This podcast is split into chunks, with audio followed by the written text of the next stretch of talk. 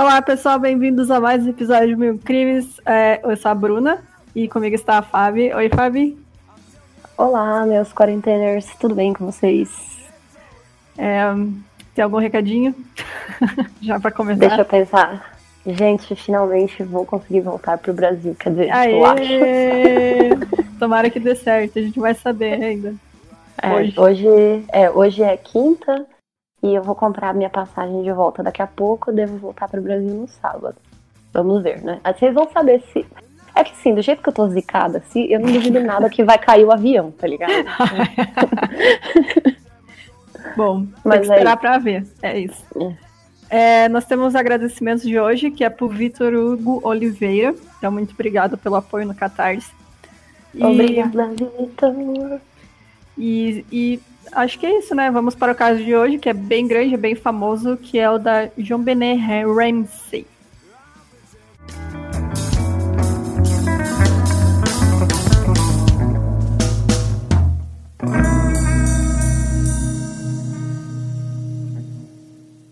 John Benet Patricia Ramsey, ela nasceu em 6 de agosto de 1990 em Atlanta, na Geórgia. Ela era a filha mais nova do casal Patricia e do John Ramsey. Inclusive, o nome dela é- é uma. Como é que se diz? É uma junção, né? Do nome do pai dela e da mãe. É Não, é. Não? O, não, que eu o nome saiba dele é isso, por causa do pai, que era o John Benet. é... é. não, não é do pai e da mãe, é só do pai. Isso, mas é que o nome, segundo nome dela é Patrícia. Ah, tá, verdade. igual verdade. da mãe. então é. Mas é. É, é muito, muito de brasileiro, né? É, então. A minha família, né, por exemplo. Né? Eu sou Bruna Roberta, minha irmã Belchior Roberto, por causa do meu pai. Então é isso aí. É, então, o irmão mais velho dela tinha nascido três anos antes, o nome dele era Burke. O John Ramsey estava no segundo casamento, ele já tinha perdido uma filha em um acidente de carro alguns anos antes. Ele tinha mais três filhos, né, do primeiro casamento, então é, uma delas já tinha falecido. E ele não imaginava que perderia a outra filha, né? A família era muito rica, eles moravam em um condomínio de luxo em Boulder, no Colorado. O John era presidente de uma companhia de tecnologia. Em 92, eles se, mudou, eles se mudaram para Boulder com essa família, né, a segunda esposa e os dois filhos, que era onde a sede da empresa dele ficava.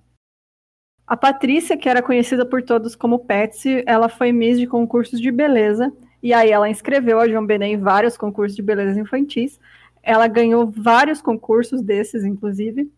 E aí, embora os pais da João Benet tenham dado várias entrevistas, eles só falavam com a polícia se ela aceitasse os termos deles, né? Depois de que aconteceu tudo isso. É, toda a cobertura que a mídia fez teve como foco a carreira de Miss Mirim e a boa condição da família, além das evidências incomuns do caso que a gente vai contar para vocês. Os Ramsays chegaram a processar vários canais de mídia por difamação, então a gente vai ter muito cuidado aqui. Exato. que né, alguém traduz para eles e aí a gente se pode. É, Mas- o irmão dela gosta É. de processar geral, né? Gosta, meter um processinho Inclusive- na galera.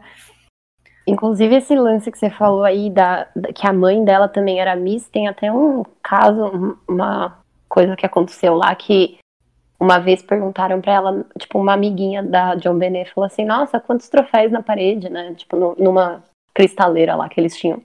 E ela falou assim, ah, a maioria deles são da minha mãe. Então, tipo, a mãe da mãe já obrigava ela a participar, e aí, inclusive, a avó virou pra, pra mãe e falou assim: Ah, tipo, a mãe perguntou: e se um dia a John Bennett não quiser mais participar?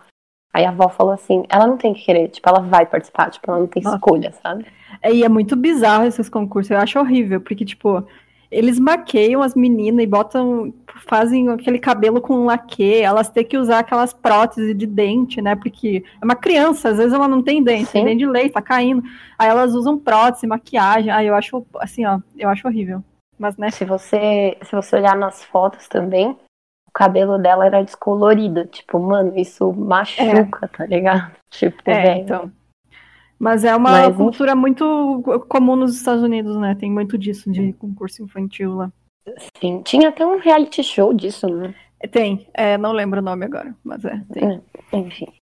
Bom, era o Natal de 1996 e os Ramsey foram até uma ceia na casa dos amigos. E as crianças ganharam presentes do Papai Noel e a família voltou para casa ainda naquela noite. pouco depois das 5 da manhã, a Patsy, foi, que era como era conhecida a mãe dela, né? Foi até a cozinha e encontrou um bilhete. E de acordo com as declarações que a Patsy deu à polícia, ela só, só percebeu que a John Bennett tinha sumido depois que ela viu o bilhete de resgate de duas páginas, tipo, mano, é uma carta de resgate, é uma não carta um bilhete. De... É. Exato. E enfim, ela viu isso em cima da escada da cozinha, né? Era da escada que levava até o porão. Ah, isso. Ficava na cozinha. E o bilhete pedia 118 mil dólares, o que é muito, muito estranho, né? Uhum. Nessa carta continham instruções específicas para que nem a polícia ou amigos fossem contactados, mas mesmo assim a Patsy ligou para a polícia, que foi às 5h52 da manhã, e para amiga, para família e amigos, né? Então, tipo, atenção, não conte para ninguém. Aí na mesma hora ela foi lá e ligou para a polícia. É, então. É, eu vou ler a carta então para vocês, para vocês terem ideia que é bizarra essa carta, sabe? Até especialistas dizem que eles nunca tinham visto nada igual. Então Exatamente. ela diz o seguinte: Senhor Ramsey, ouça com atenção. Somos um grupo de indivíduos que representa uma pequena facção estrangeira. Nós respeitamos o seu negócio, mas não o país que serve. Neste momento, temos sua filha em nossa posse. Ela está segura e ilesa, e se você quiser que ela veja 1997, siga nossas instruções à risca. Você irá retirar 118 mil dólares da sua conta, 100 mil serão em notas de 100 e os 18 mil restantes em notas de 20. Certifique-se de levar um saco de tamanho suficiente ao banco. Quando você chegar em casa, você irá colocar o dinheiro em um saco de papel pardo. Eu vou ligar entre, entre 8 da manhã e 10 da manhã amanhã para informá-lo sobre a entrega. A entrega será cansativa, por isso aconselho que descanse.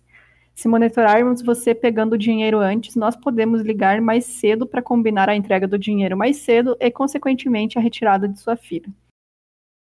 Qualquer desvio das minhas instruções resultará na execução imediata de sua filha. Você também não receberá seus restos mortais para um enterro adequado. Os dois cavalheiros que estão cuidando da sua filha não gostam muito de você, por isso aconselho a não provocá-los. Conversar com qualquer pessoa sobre a situação, como a polícia ou FBI, irá resultar em sua filha ser decapitada. Se o pegarmos falando com um cachorro de rua, ela morre. Se você alertar autoridades do banco, ela morre. Se o dinheiro estiver marcado ou adulterado, ela morre. Você pode tentar nos enganar, mas esteja avisado que somos familiarizados com as táticas das autoridades. Você tem 99% de chances de matar sua filha se tentar nos enganar. Siga nossas instruções e você terá 5% de recuperá-la. Você e sua família estão sob constante escrutínio, assim como as autoridades. Não tente bancar o esperto, John. Você não é o único gato gordo por perto. Então não pense que, que matar será difícil. Não nos subestime, John. Use seu bom senso sulista. Cabe a você agora, John. Vitória. Aí é assinado com uma sigla SBTC. Cara, é muito pois é. bizarro é. essa carta porque é gigante. Mano. É, é enorme. É, é enorme, tipo, e assim, olha que, né, que coisa específica, né? O valor, o tipo, você está sob vigilância o tempo inteiro. Enfim. Então, e tem umas palavras muito, tipo, complexas. Né? Rebuscadas, né? Escrutínio né? e não sei o que, tipo, é muito estranho essa carta. Exato.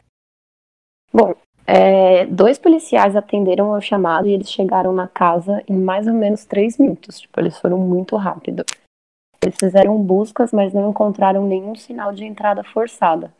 Um dos policiais, Rick French, chegou aí até o porão procurando alguma rota de fuga do sequestrador, do sequestrador e encontrou uma porta trancada por um trinco de madeira e acabou deixando para lá. Ele passou reto pela porta e a gente vai ver ali é. Essa foi a pior coisa que ele fez na vida. Pois é.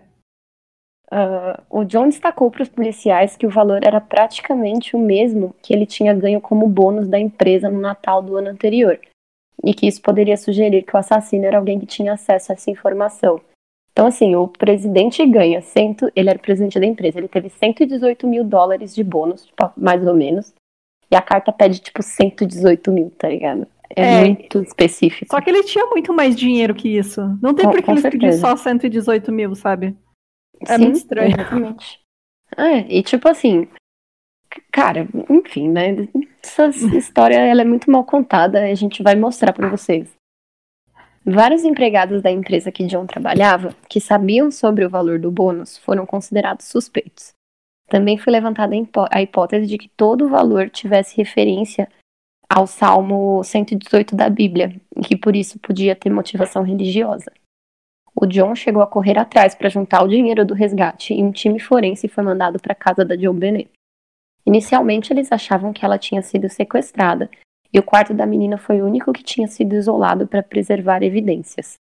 Várias pessoas entraram e saíram na casa desse período, inclusive, inclusive limpando algumas superfícies da cozinha, que pode ter apagado várias evidências. A detetive Linda Arndt chegou por volta das 8 da manhã na casa com a intenção de esperar instruções dos sequestradores, mas ninguém nunca entrou em contato.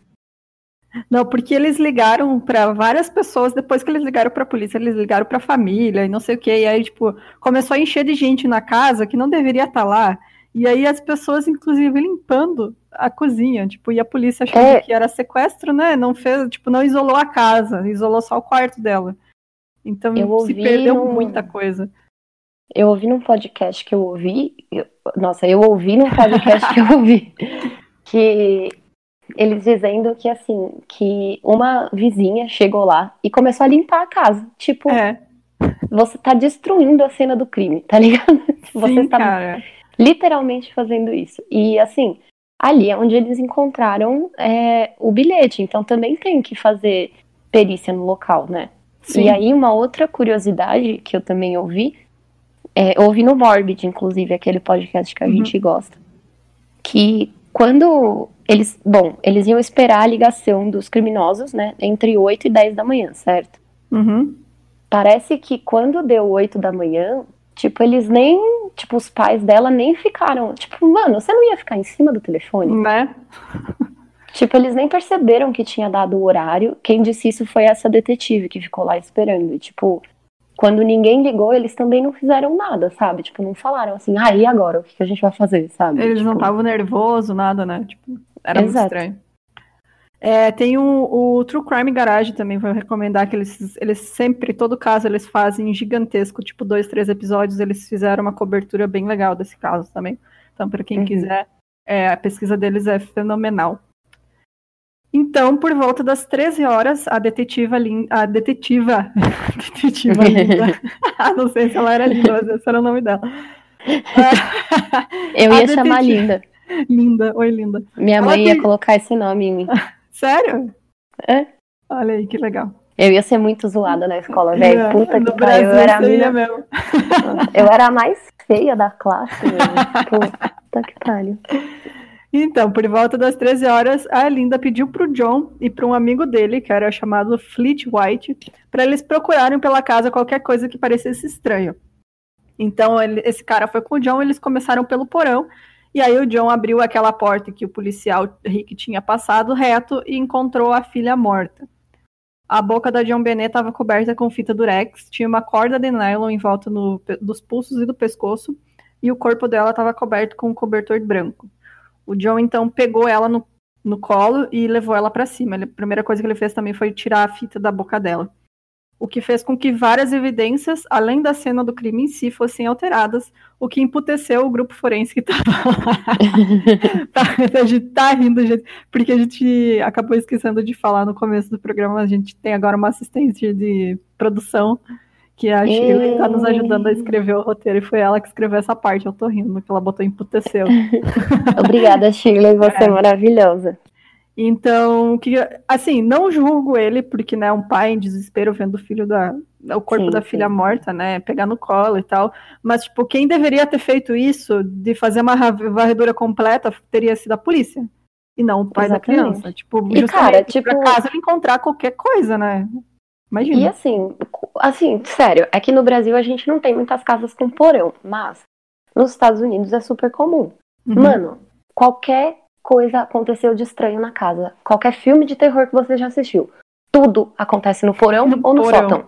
É. Tipo, vá no porão e vá no sótão. Tipo, não importa, tá fechado, tá aberto, o que for. Vá lá no porão. Tipo, é, você tem que ir ver, não tem jeito. Vai é, ter essa, alguma coisa estranha. Essa porta que ela tava lá dentro era a adega que tinha no porão. Eles hum. tinham uma adega.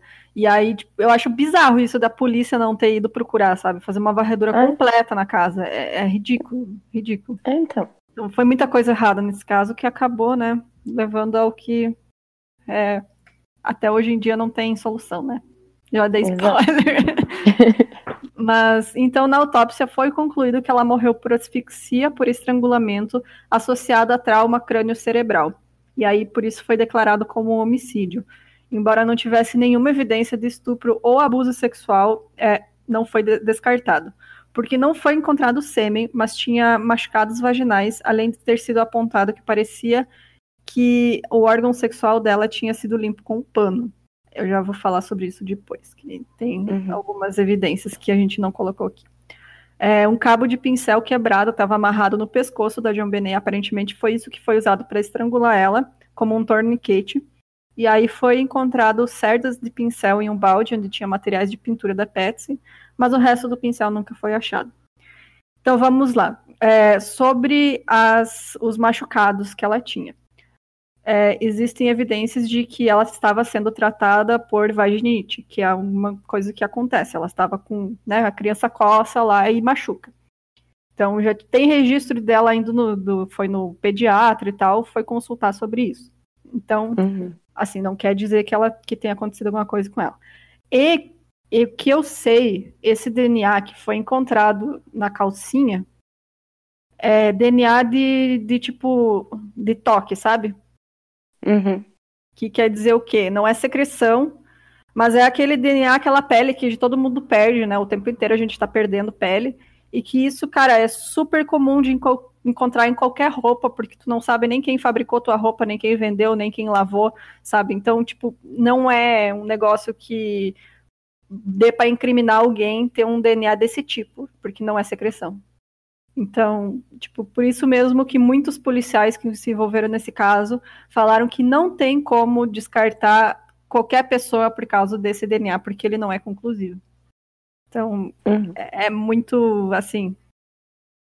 É, sabe, esse caso, tipo, nada dele é conclusivo, então é muito difícil de ter Exato. uma resposta, assim, concreta. O, uma outra coisa que eu vi é que esse fio de nylon é, tipo, ele quase cortou o pescoço. Tipo, ele cortou, assim, mas ele tava, tipo, na pele dela já. Tipo, o negócio tava, tipo, muito. Tipo, a pessoa teve que fazer muita força mesmo. E assim, é uma criança de seis anos, né? Uhum. Então, é uma pena mesmo. E aí, esse trauma crânio cerebral também foi porque, tipo, ela levou um porradão na cabeça. E, tipo, machucou bastante. E a gente tem que lembrar que também a cabeça das crianças é, é mais frágil do que a nossa, né? Porque uhum. os ossos ainda não estão, tipo, totalmente calcificados, enfim. É mais fácil, né, de ter uma fratura.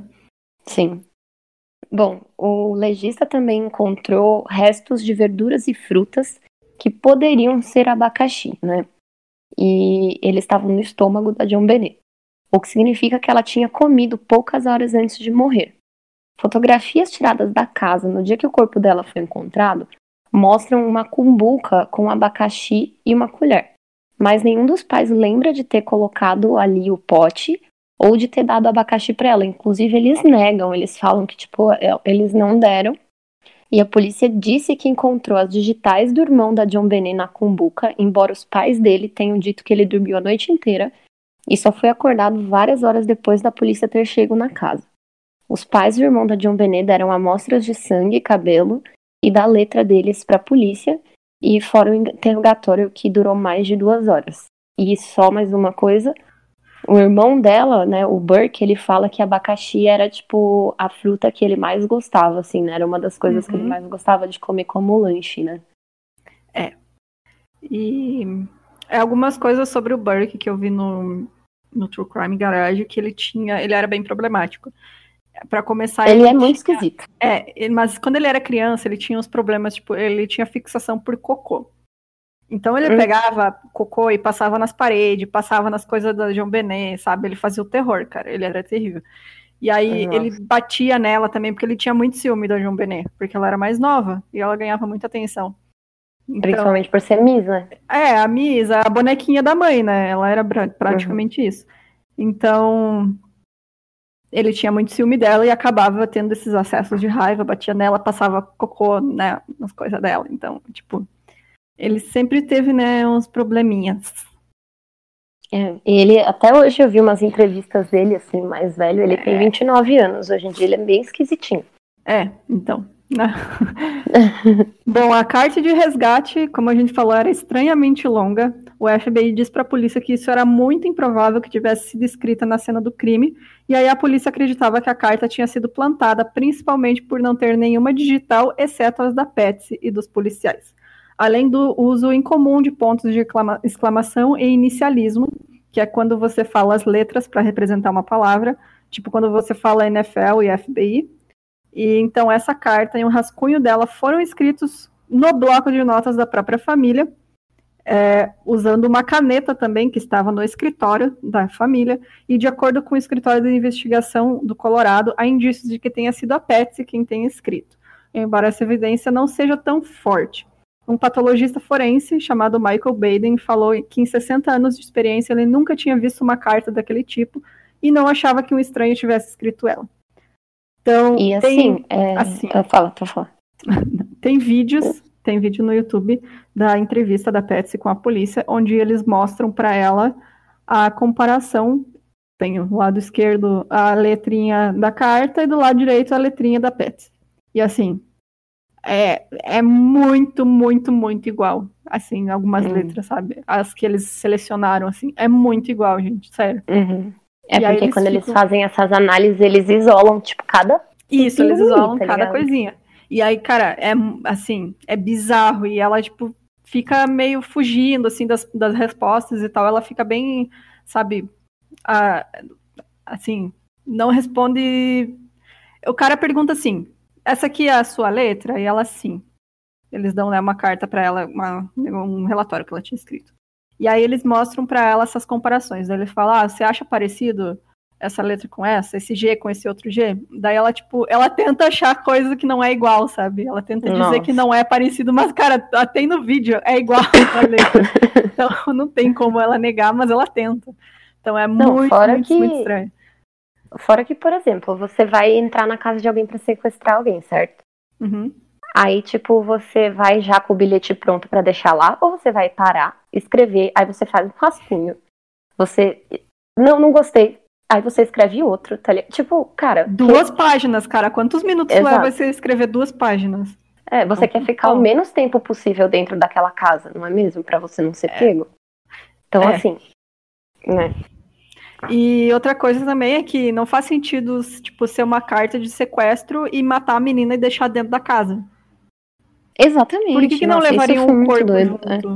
Sabe, não faz sentido, já que matou, por que, que não leva o corpo e daí, tipo, mesmo depois se entregar o dinheiro, devolve o corpo? Ou vai saber, é. né? Não faz sentido nenhum, gente, sério. Não faz ah, nada. Então, em 98, o promotor de justiça disse pelas análises de DNA que nenhum dos, familia nenhum dos familiares diretos estava ligado ao crime, e aí os dois investigadores do caso acreditam em teorias opostas. Enquanto o Lou Smith acredita que a hipótese de um invasor tenha sido descartada muito rápido, o Steve Thomas acredita que a promotoria tenha interferido e falhado no suporte à investigação da polícia. Por causa desses fatores, animosidade entre os investigadores e as evidências comprometidas, foi instaurado um grande júri em setembro de 98, para considerar se essas provas e decidir se havia um julgamento dos Ramsey. Isso é um grande júri, na verdade, ele é exatamente isso. A promotoria leva todas as provas que eles têm e aí eles decidem né, se vai ter ou não um julgamento. Mas o promotor Alex Hunter achou que eles não iam conseguir provar a culpa em júri e por isso ele não prosseguiu com a queixa. Pelo que eu entendi, eles iam tentar processar os Ramsey, a Patrícia e o John por negligência e colocar uma criança em perigo e também obstrução de justiça com a investigação.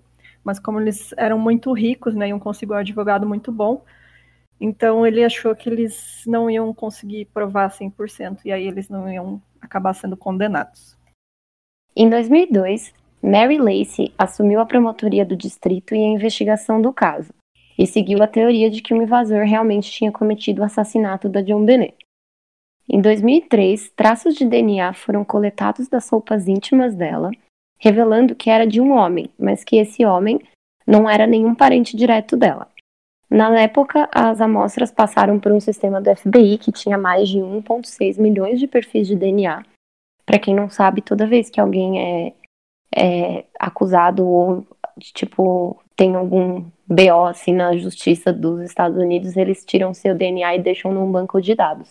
Uhum. Porque normalmente um cara sempre comete um crime depois e aí eles já sabem quem é, sabe? Isso. Enfim, e aí eles não, não encontraram nenhuma compatibilidade com nenhum dos perfis que tinha nesse banco.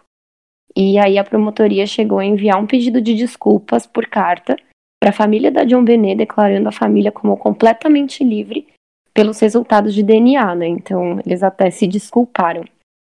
E nem todo mundo que acompanhava o caso, incluindo o chefe de polícia de Boulder, que era a cidade deles, concordou com isso. E em 2009 a polícia eh, retomou o caso e reabriu a investigação. É, eu, eu li que esse chefe de polícia, ele até fez declarações depois, e ele falou é, é que assim, você ignorar todas as outras evidências para descartar um suspeito só por causa de um DNA que nem, não é tão confiável assim, que a gente tinha falado, porque não é segregação, uhum.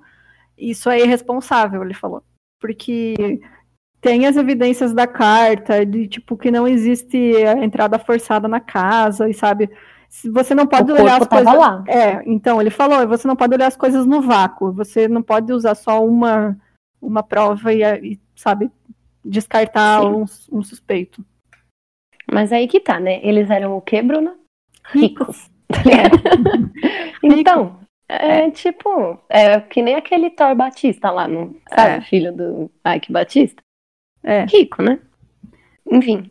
Em outubro de 2016, foram feitas novas análises forenses que mostraram que o DNA, na verdade, continha marcas de duas pessoas, além da John Benet. Então, tinha não só um DNA, como dois. James Collar, que era o investigador-chefe da promotoria, diz que foram encontrados traços de DNA na corda e no pincel e que a promotora de Boulder, Mary Lacey, não havia mencionado. Então, tipo, ou ela tinha sido comprada pelos, pelos Ramsey, né?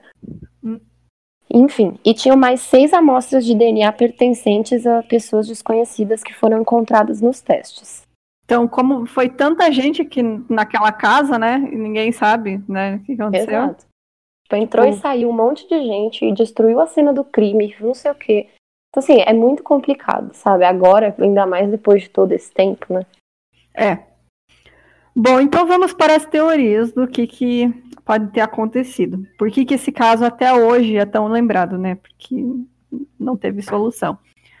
É, existem duas teorias sobre a morte da John Benet. Uma delas envolve a família Ramsey, que né, muita gente acredita. Não vou falar que a gente também acredita, porque a gente pode ser processado, mas, né? Muita gente acredita. Eu acredito. É... Bom, a polícia de Boulder inicialmente focou a investigação nos pais da John Benet, na Patrícia e no John.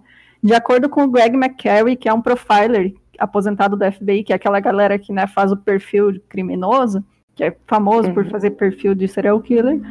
É, ele falou... Mindhunter. Isso, é. Foram, foram os primeiros.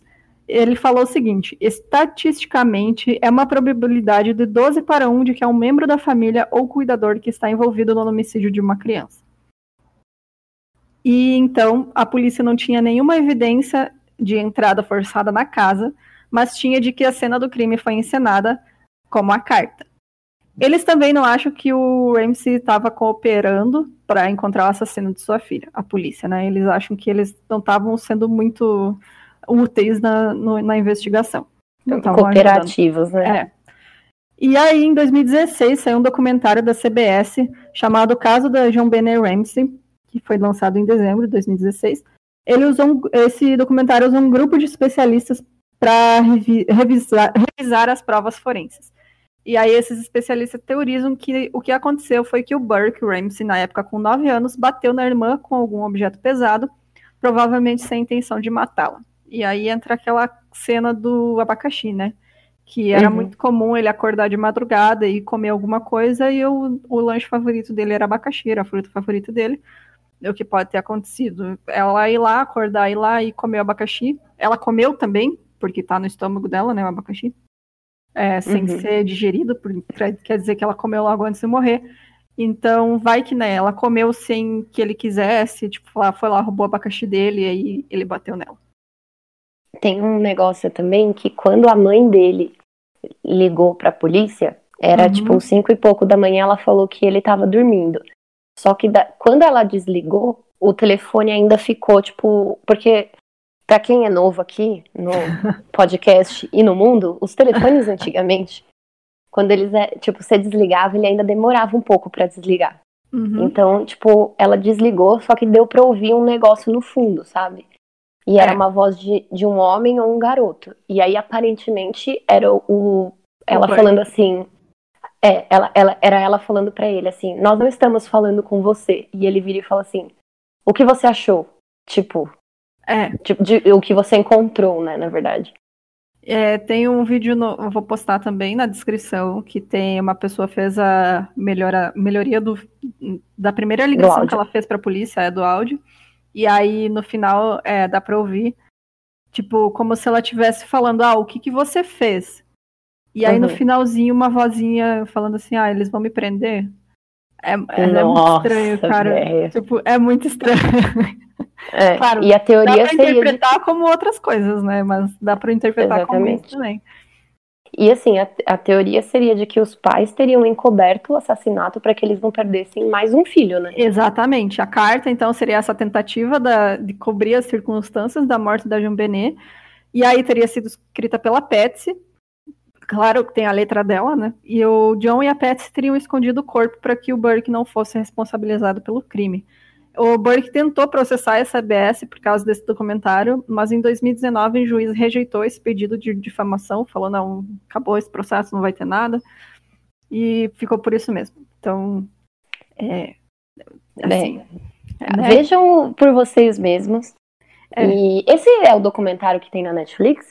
Não, o que tem na Netflix eu tentei É assistir muito ruim. e não gostei, porque assim, o que, que eles fizeram é casting John Benet. Eles É, fazem eu- como se fosse o casting de um filme para as pessoas para fazer o- sobre o caso, né? E daí, só que ai, eu não fui muito longe, não. Então. Ah, eu também não consegui ver, não. Achei bem ruinzinho, cara. É. É, bom, a outra teoria é de que alguém realmente invadiu a casa e matou a John Benet. Na noite em que ela foi morta, duas janelas estavam com frestas abertas para que o fio das luzes de Natal ficasse ligado, né? E no porão tinha uma janela quebrada. Um detetive disse que o intruso teria entrado pela janela quebrada do porão que ele não entrou, né? Uhum. Ma- Mas essa teoria foi criticada porque tinham teias de aranha intactas na janela, né? Que teriam sido destruídas se alguém passasse. E além disso, a, fo- a folhagem do lado de fora não tinha nenhum sinal, tipo, de pegada ou de que alguém passou por ali, sabe? É, E As assim, outras se- janelas também tinham teias de aranha e poeira, sabe? Sim. Não- nada que foi mexido, assim. Exatamente. Ah, Stephen Singular, autor do livro Presumido Culpado, uma investigação do caso John Benet Ramsey, a mídia e a cultura da pornografia. Lançado em 2016, afirma que por conta dos concursos de beleza, John Benet teria atraído a atenção de pedófilos e criadores de pornografia infantil. Existiam 38 agressores sexuais registrados vivendo em um raio de 3 quilômetros da casa dos Ramsey. Então, assim, nos Estados Unidos também, qualquer pessoa que tem histórico de, de violência sexual, seja, tipo, abuso, stalking, ou, Uhum. tipo, até desde, tipo, desde você...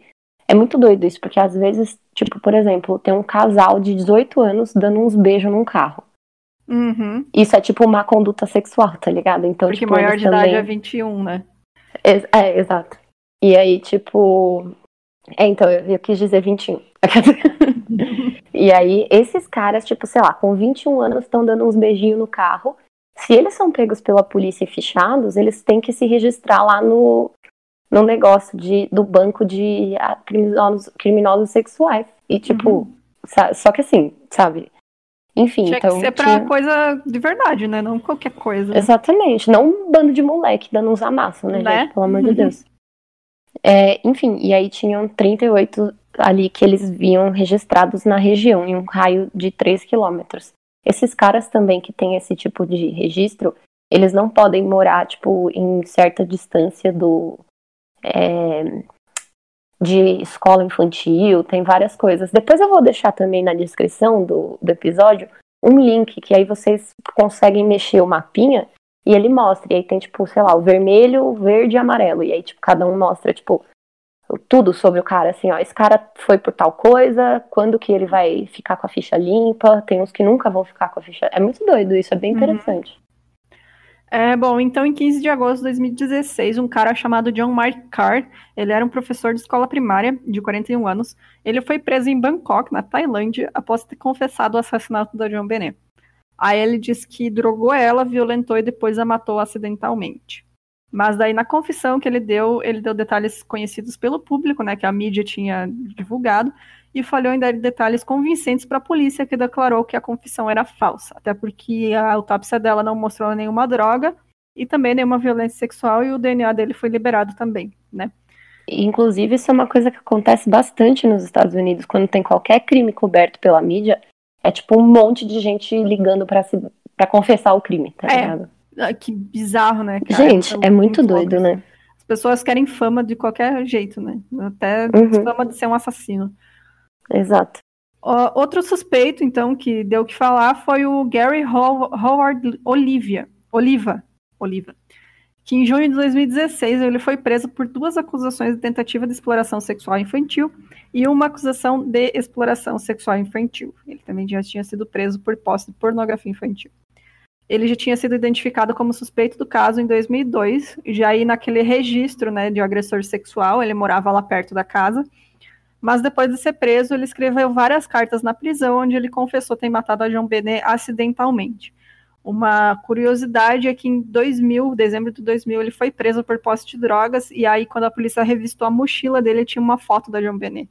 E aí ele disse que tinha ficado comovido com o assassinato dela e por isso criar, queria criar um altar para lembrar dela. Ai, que nojo.